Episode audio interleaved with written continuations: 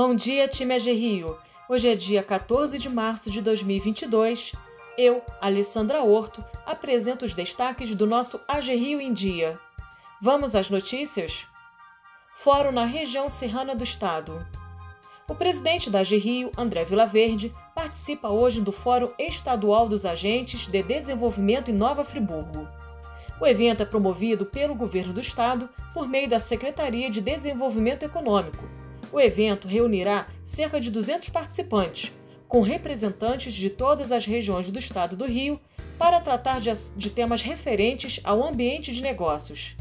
André Vilaverde participa da mesa redonda Caminhos para o Desenvolvimento Local. Programa Cidade Integrada.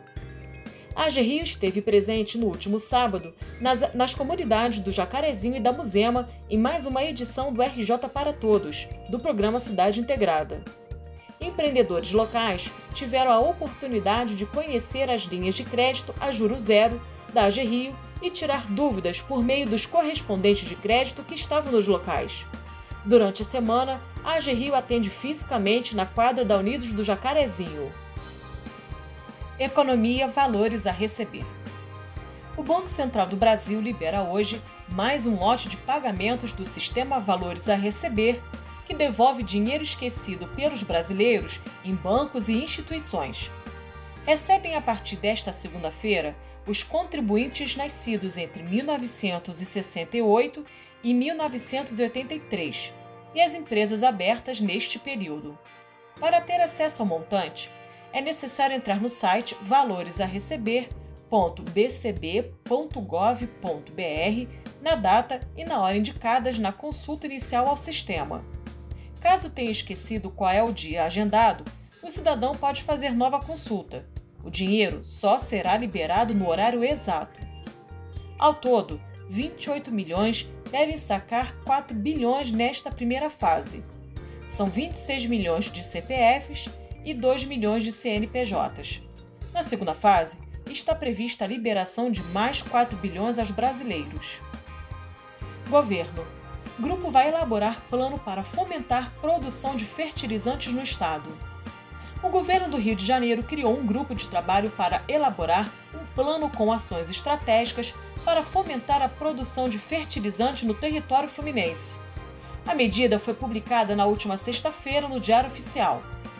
O Brasil importa mais de 90% dos fertilizantes utilizados na produção agrícola.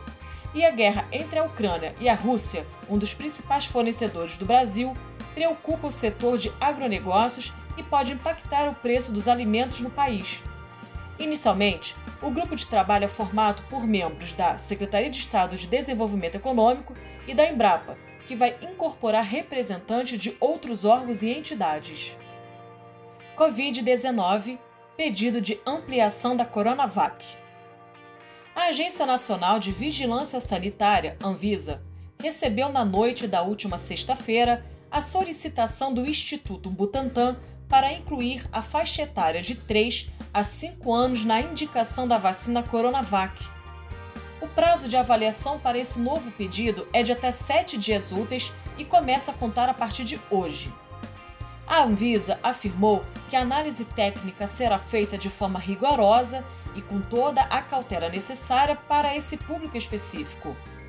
Ainda segundo a agência reguladora, a solicitação de inclusão analisará dados de segurança e eventos adversos identificados, ajustes de dosagem da vacina, fatores específicos dos organismos das crianças em fase de desenvolvimento, entre outros pontos de atenção.